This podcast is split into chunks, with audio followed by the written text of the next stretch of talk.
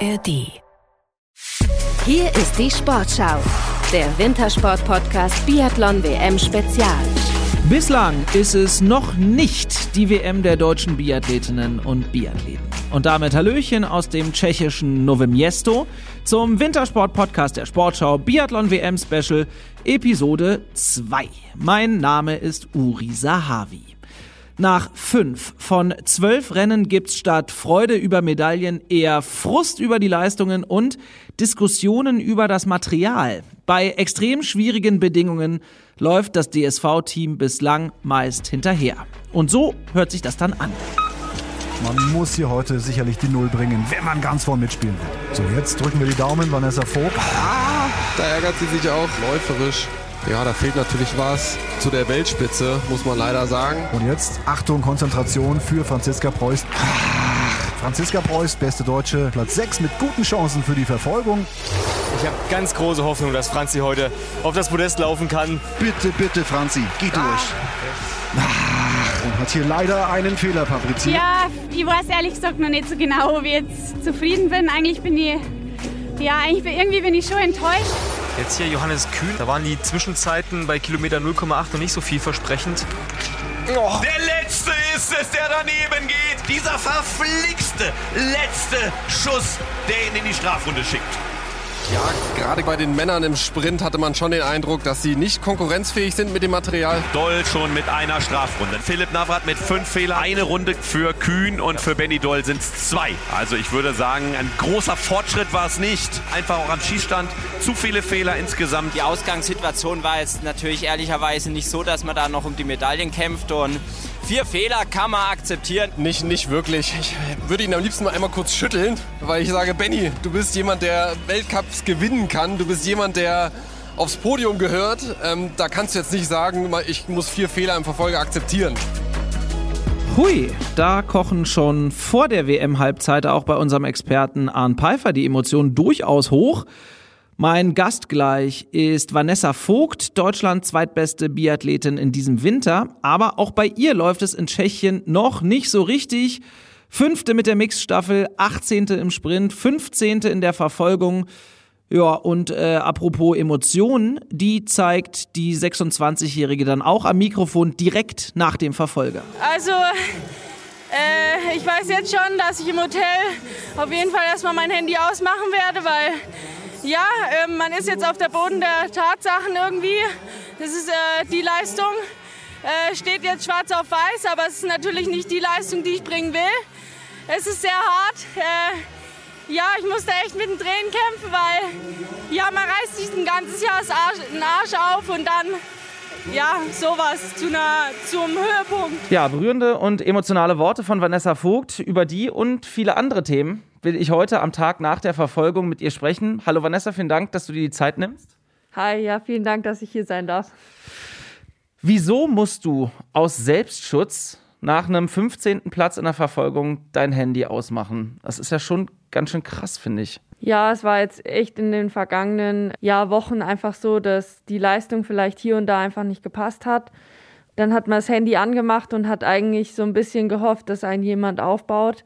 Aber man hat doch auch sehr oft zahlreiche Nachrichten gefunden, welche echt erschreckend waren, äh, welche persönlich beleidigend waren. Und die WM ist an sich bis jetzt noch nicht so toll gelaufen. Und ich habe dann schon nach der Mixstaffel einige wieder gelesen, die dann meinten, ja, ähm, Ausrede hier, Ausrede da. Und das war dann einfach, wo ich dann ins Ziel gekommen bin und mir gedacht habe, ich brauche gerade eigentlich nur eine Umarmung und ein paar nette Worte und auf jeden Fall keine Nachrichten, die mich vielleicht noch mehr auf den Boden der Tatsachen drücken, weil gestern war ich doch dann schon auch ziemlich auf dem Boden.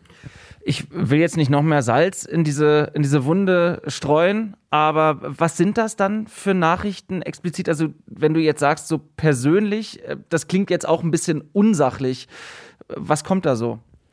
Ja, schon so Sachen wie, du bist mental schwach, du sollst doch bitte nach Hause gehen, äh, was machst du hier noch? Und das sind natürlich Beleidigungen, die ja mir nicht wirklich was weiter äh, helfen, weil natürlich, äh, wenn jemand sagt, hey hier, ich habe mir das mal angeschaut, äh, über den Berg arbeitest du viel zu langsam oder in der Schießzeit könntest du noch mal was machen. Klar ist so Schießzeit-Thema mittlerweile bei mir auch ausgelutscht, aber ähm, ja, einfach so Kritik, wo ich vielleicht auch was mit anfangen kann und nicht einfach, äh, wo Leute vor Fernseh sitzen auf der Couch und vielleicht selber noch nie auf dem Ski gestanden sind und ja, dann einfach ihre Kritik anbringen, äh, obwohl sie mich persönlich nur beim Biathlonrennen sehen und überhaupt gar nicht wissen, wie krass mein Setup drumherum ist, was ich mental äh, mache und mir das dann auf so einer Ebene vorzuwerfen, ist für meine äh, Verhältnisse ganz schön schwach.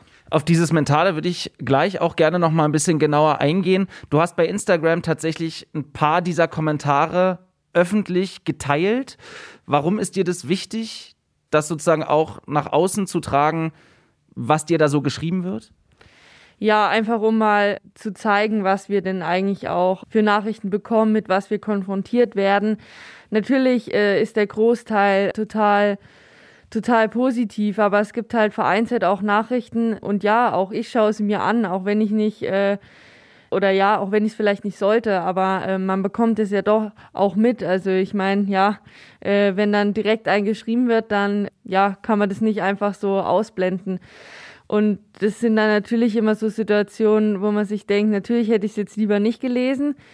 Man versucht daraus zu lernen und natürlich habe ich da auch auf dem Weg von älteren Athletinnen bekommen, einfach diese Nachrichten nicht anzuschauen. Auch wo ich es veröffentlicht habe, dann ähm, haben mir gleich ältere Athletinnen um Franziska Hildebrand, Caro Horchler geschrieben, hey, hier, die Nachrichten haben wir auch äh, so in der Art bekommen früher. Und ja, ich will einfach der Welt da draußen zeigen, dass auch wir mit sowas konfrontiert werden. Es ist nicht alles immer, immer schön und natürlich wünsche ich mir, dass einfach die Kritik ein bisschen sachlicher ist und nicht so abrupt. Weil als Sportler ähm, steht man halt immer da. Man macht es ja nicht mit Absicht. Man läuft nicht mit Absicht langsam. Man gibt immer sein Bestes. Es ist eine Startlinie, es ist eine Ziellinie und zwischen den beiden versucht man 100 Prozent zu geben. Und natürlich haben wir auch Rennen, ähm, wo es mal nicht so läuft. Aber es ist doch auch immer bemerkenswert, wie viel positive oder ja, wie viel Rückhalt man dann nach den guten Rennen bekommt, aber wie wenig doch auch nach den schlechten. Äh, ich will das nur einmal ganz kurz einschieben. Wir sitzen hier im Teamhotel im Quartier und falls es ein bisschen dumpfer klingt, wir haben beide Masken auf, ähm, weil ihr beim DSV da immer noch großen Wert darauf legt und sehr vorsichtig seid, dass ihr keine Infektionen oder irgendwie Ansteckungsgefahr unnötig eingeht, also in öffentlichen Räumen oder wenn Leute außerhalb des Teams noch mit dabei sind, dann tragt ihr Maske. Du hast gesagt, dass mental viel auf euch zukommt und du hast das Gefühl, dass die Leute manchmal gar nicht so wissen, was du mental auch so drumherum dein Setup noch machst. Was machst du denn tatsächlich? Mentale Gesundheit im Profisport ist ja ein Riesenthema im Moment auch. Ja, natürlich habe ich mich nach letztem Jahr dann nochmal akribisch mit den Trainern hingesetzt und habe überlegt, hey, ähm, nach so einer verkorksten WM, was war denn überhaupt vielleicht so ein bisschen der Schlüssel? was hätte ich ändern können. Und natürlich ist mir dann auch aufgefallen, dass während der WM einfach so dieses Mindset vielleicht einfach nicht gepasst hat. Und dann stellt man sich schon auch die Frage, ähm, wie kann das besser werden? Und ich bin dann einfach drauf gekommen, hey, vielleicht brauche ich einfach jemanden, der einfach mal so plump drüber guckt, äh, wie sieht's da oben aus in dem Kopf, welche Stellschrauben können wir drehen, dass ich einfach diese paar Prozente noch be besser in meiner Leistung werde. Und ähm, man merkt selber als Sportler, dass es ähm, schon vorangeht von Woche zu Woche, wenn man da einfach jemanden hat, der ganz, ganz andere Ansätze hat. Aber es ist halt immer Schritt für Schritt. Man kann nicht erwarten, dass man mental auf einmal da sofort reagiert. Ich kann da natürlich ein paar Beispiele sagen. Ähm, zum Beispiel bin ich beim Sprintrennen bin ich ins, äh, zum Stehenschießen gekommen und habe natürlich mitbekommen, dass Julia Simon zweimal Null geschossen hat. Und natürlich macht das was mit dem mit dem Kopf, dass man dann sagt, hey, fuck, jetzt muss ich noch, noch mein Liegen und mein Stehenschießen ähm, abarbeiten. Ähm, das im Hinterkopf zu haben, ist vielleicht für den einen oder anderen nicht schwer und macht einen dann natürlich am Abzugspunkt ein bisschen träge. Aber dann lernt man daraus. Dann spricht man vielleicht die Situation wieder mit einem Mentaltrainer ab. Dann gibt der ein guter Inputs, ähm, man arbeitet dran und ja, vielleicht äh, Olympia 2026 stehe ich da und es ist genau die gleiche Situation und ich kann mich daran erinnern, hey, vor zwei Jahren bei der WM war genau das gleiche, drauf geschissen. Ähm, ich mache meine Serien, ich bin hier, ähm, will das Beste erreichen und will einfach da vorne reinlaufen und ich glaube, das sind natürlich Schritte, die man ja einfach nur klein schafft. Äh, man schafft da nicht jedes Mal dann das einfach umzuzwitschen, weil nicht jeder hat immer einen guten Tag. Wer sind denn hier so deine Ansprechpartnerinnen und Ansprechpartner, wenn es sowas auch zu verarbeiten gilt? Also deine Eltern sind, glaube ich, hier. Äh, dein Bruder Kevin ist als Fotograf ja sowieso auf allen Weltcup-Stationen und jetzt auch hier dabei. Hast du ganz konkret Menschen, denen du dich dann öffnest und mit denen du darüber sprichst? Also konkret hier im Hotel ist es schon so, dass ich mit Selina Grotjan auf dem Zimmer bin, dass mir das total gut tut auch. Also ich war gestern noch draußen bei der Dopingkontrolle und ähm, ja, sie hat mich dann immer gefragt, wann ich denn jetzt reinkomme und angekommen im Hotel, ähm, ja, kurz auf dem Bett ausgeruht und dann kam sie schon mit einer heißen Schoki rein. Schön, die hilft immer, oder? Ja, ja, es ist einfach cool, ähm, jemanden zu haben, der weiß, hey, ähm, man braucht gerade nicht viele Worte, man braucht einfach nur sowas und das sind Kleinigkeiten, die natürlich dann auch zeigen, hey, auch eine junge Sportlerin ist für einen da. Vielleicht hat sie jetzt noch nicht so viel Erfahrung, aber anscheinend hat sie da genug Erfahrung und weiß, wie sie es handeln muss. Und natürlich von außerhalb habe ich zwei, drei Personen, äh, sei es Caro Horchler, die mir da total viel weiterhilft, weil sie natürlich in vielen Situationen auch schon mal gesteckt hat. Oder auch Florian Steirer, der wirklich ähm, da einfach das Telefon auch mal zur Hand nimmt und sagt, hey Vanessa, jetzt wein einfach mal und lass alle Emotionen raus, weil immer diese Mauer zu bauen ist auch nicht gut. Ich glaube, auch gestern nach dem Rennen kullerten ein paar Tränen im Interview. Wie würdest du denn so dieses Gefühl beschreiben, wenn es dich dann so überkommt? Du bist ja eigentlich eine, würde ich mal sagen, eine ziemlich, also reflektiert sowieso, aber auch so beisammen, was so ähm, die Emotionen ziemlich klar analysierend und so. Ähm, was passiert dann in solchen Momenten tatsächlich?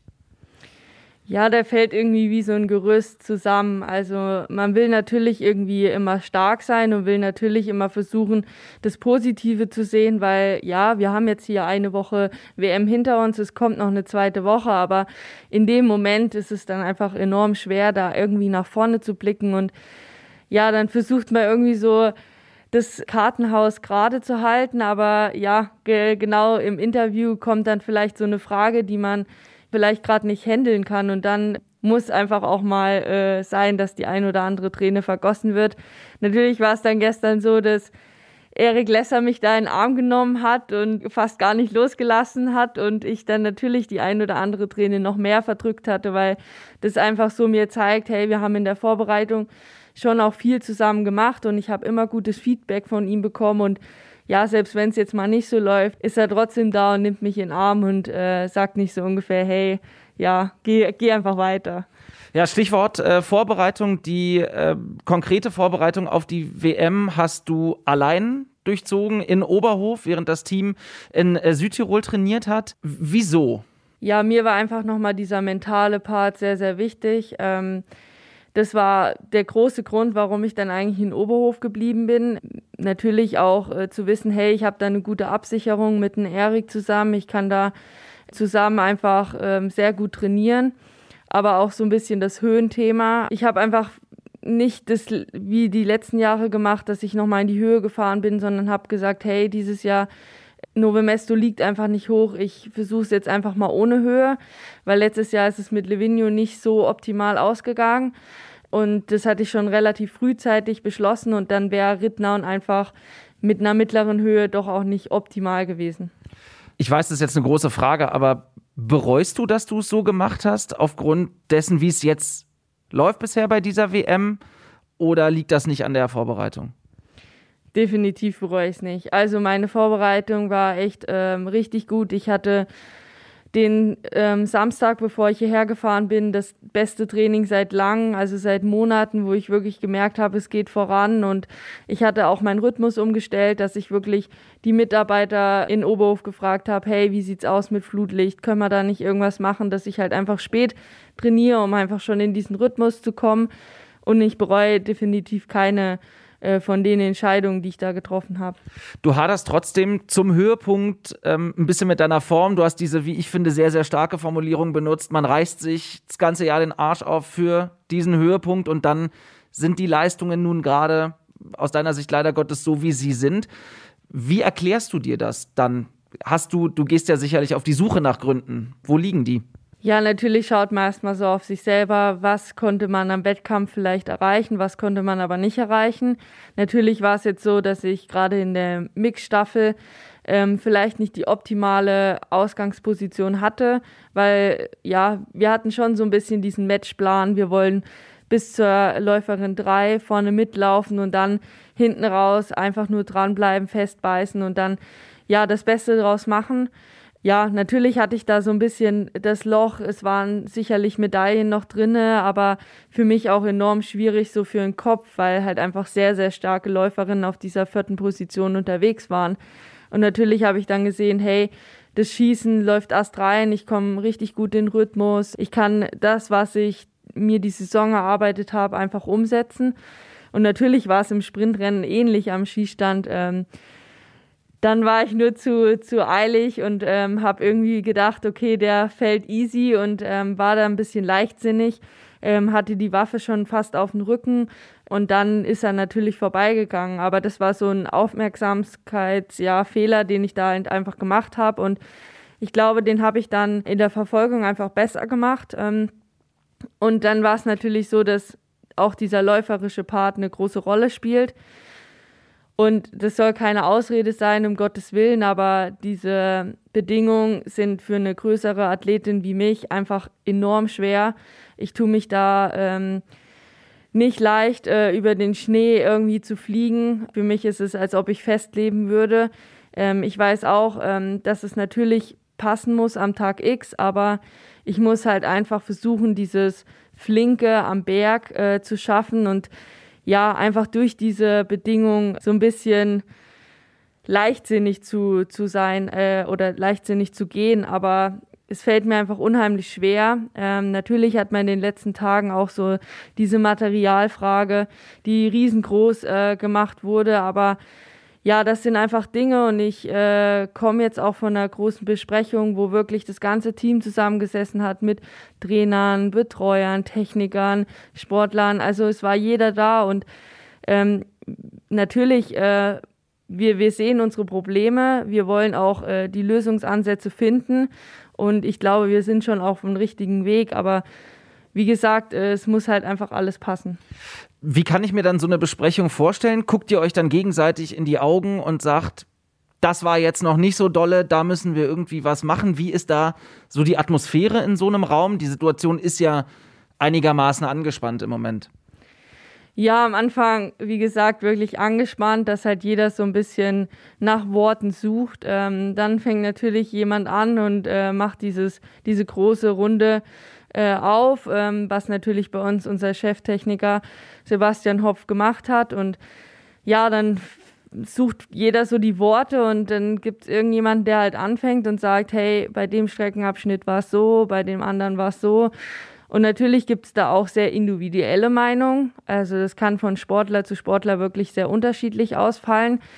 Aber ich glaube, genau das brauchen ja die Techniker als Feedback, um halt einfach rauszugehen und zu wissen, hey, das müssen wir noch besser machen, weil ja, wir Sportlerinnen sind ja auch irgendwie ein bisschen leichter als die Techniker und ähm, die haben dann sicherlich ein anderes Skigefühl oder ja, es ist, hat sowieso jeder ein anderes Skigefühl.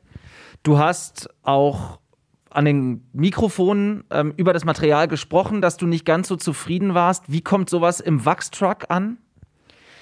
Ja, natürlich erstmal nicht so gut. Äh, natürlich muss man da offen drüber sprechen und vielleicht habe ich das auch in der Situation ein bisschen falsch gemacht, dass ich halt einfach zu enttäuscht war, aber die Emotionen waren halt sehr, sehr aufgestaut. Ähm, man will sich nicht, also ich würde nicht sagen rechtfertigen gegenüber den Medien, gegenüber den Leuten da draußen, aber man will ja schon auch irgendwo die Begründung äh, für sich haben und mit, sich im Rein sein. Hey, was jetzt wirklich, äh, habe ich heute Scheiße gebaut oder was war es jetzt? Und natürlich hätte ich vielleicht ähm, da einfach äh, zuerst zum Wachstruck laufen sollen und hätte sagen sollen, hey, hier können wir noch mal kurz sprechen. Aber ja, man läuft halt erst durch die Mixzone, bevor man dann überhaupt das Stadion äh, verlässt. Deshalb war das für mich in dem Sinne vielleicht nicht das Richtige, aber ja, man lernt draus. Ich finde die Einsicht übrigens sehr, sehr stark und sehr, sehr gut, ne, dass man ja auch Dinge reflektieren kann und sagen kann, okay, das war vielleicht jetzt nicht die richtige Reihenfolge, in der ich das gemacht habe. Aber diese Emotionen nach den Rennen sind natürlich immer ein Thema. Das wollte ich sowieso schon immer mal von Sportlerinnen und Sportlern wissen dieser obligatorische Gang durch die Mixed Zone unterscheidet sich sicherlich nach einem guten Rennen und nach einem schlechten Rennen. Nach einem guten Rennen macht man das vielleicht lieber als nach einem schlechten. Was geht dir da auf dem Weg in die Mixed Zone durch den Kopf? Oh nee, jetzt kommen die Fragen wieder? Wahrscheinlich eher so, äh, ich hoffe, es kommt nicht die eine Frage. Hast du da konkrete im Kopf, die du nicht gestellt haben willst? Das ist eine gute Frage. Ich glaube, jetzt die letzten Tage war es wirklich so diese Materialfrage. Ähm, während der Saison war es irgendwie so diese Schießzeitfrage, ähm, die mich dann irgendwie immer getriggert hat. Und natürlich versucht man dann irgendwie seine Antworten zu finden. Und ich persönlich versuche da auch sehr, sehr ehrlich und selbstkritisch zu sein. Ähm, es bringt ja nichts drum herum zu reden und nicht das zu sagen, was man nicht denkt.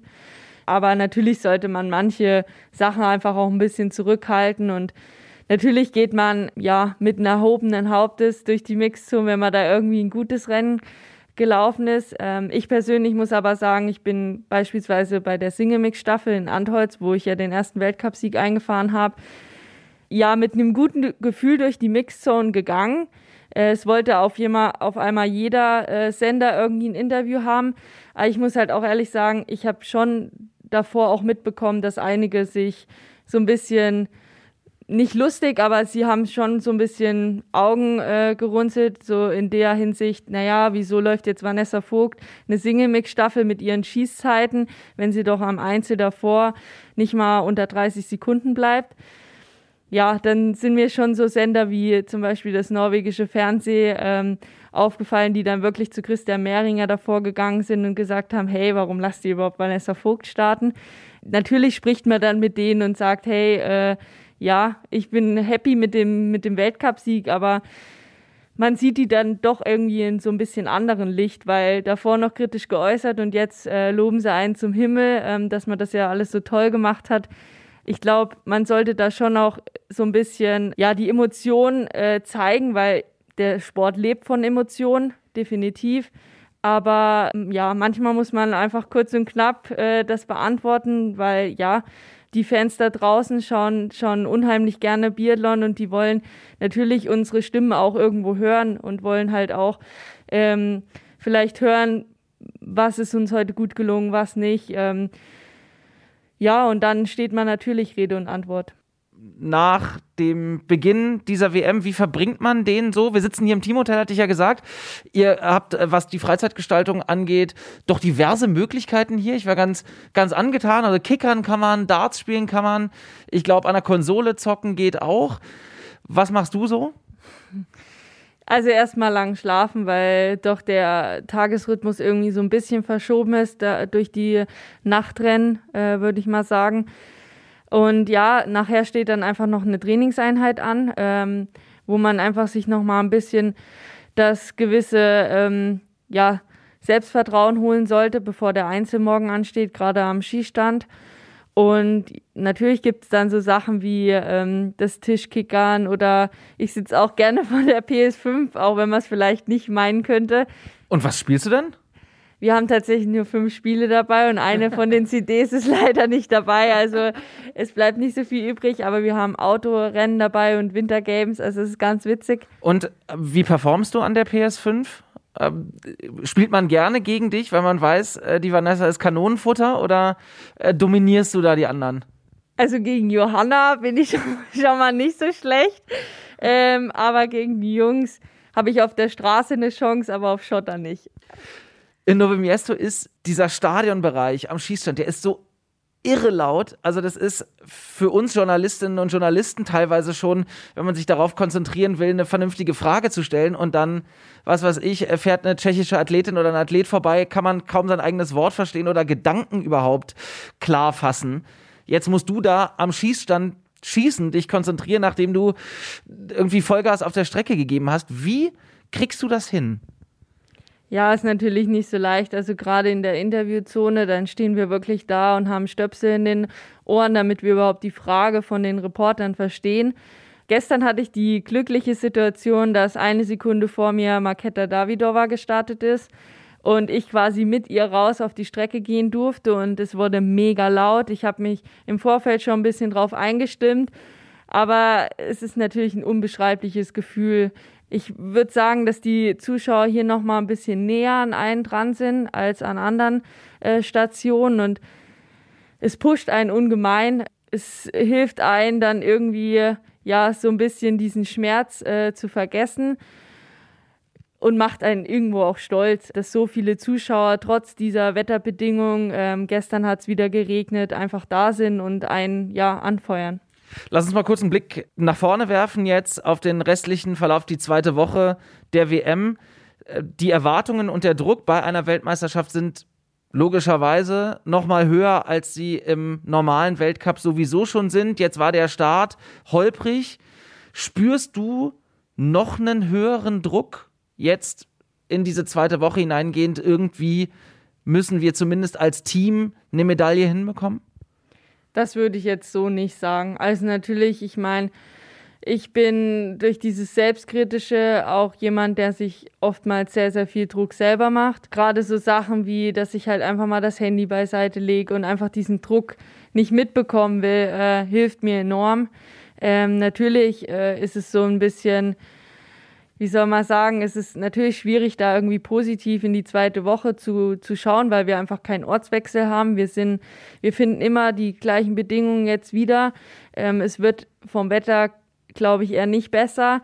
Natürlich wünschten wir uns als deutsches Team, äh, lass in Flieger steigen und Östersund äh, Startler machen äh, für die zweite WM-Woche, aber so leicht geht's einfach nicht. Ähm, wir müssen äh, das so nehmen, wie es kommt, aber ja, ich glaube, wir, wir sind da einfach sehr, sehr gefordert im Team, dass wir einfach untereinander uns da nicht runterziehen. Ähm, einfach jeder mit äh, den anderen so offen spricht, ähm, dass wir einfach als Team ähm, da vorantreten und nicht jeder sich so ein bisschen die eigene Grube gräbt. Und die Atmosphäre innerhalb der Mannschaft hat jetzt keine erhebliche Delle bekommen durch den WM-Start? Ich muss sagen, ich bin echt positiv überrascht, dass es eher in die andere Richtung gegangen ist jetzt, dass man irgendwie das Gefühl hat, offener reden zu können und noch mehr an den Strang zieht, ähm, um einfach zu, ja, diese Lösungsansätze zu finden. Und ich glaube einfach, dass jeder jetzt so ein bisschen gesehen hat, äh, jeder ist gefordert und wir sind als Team nur stärker.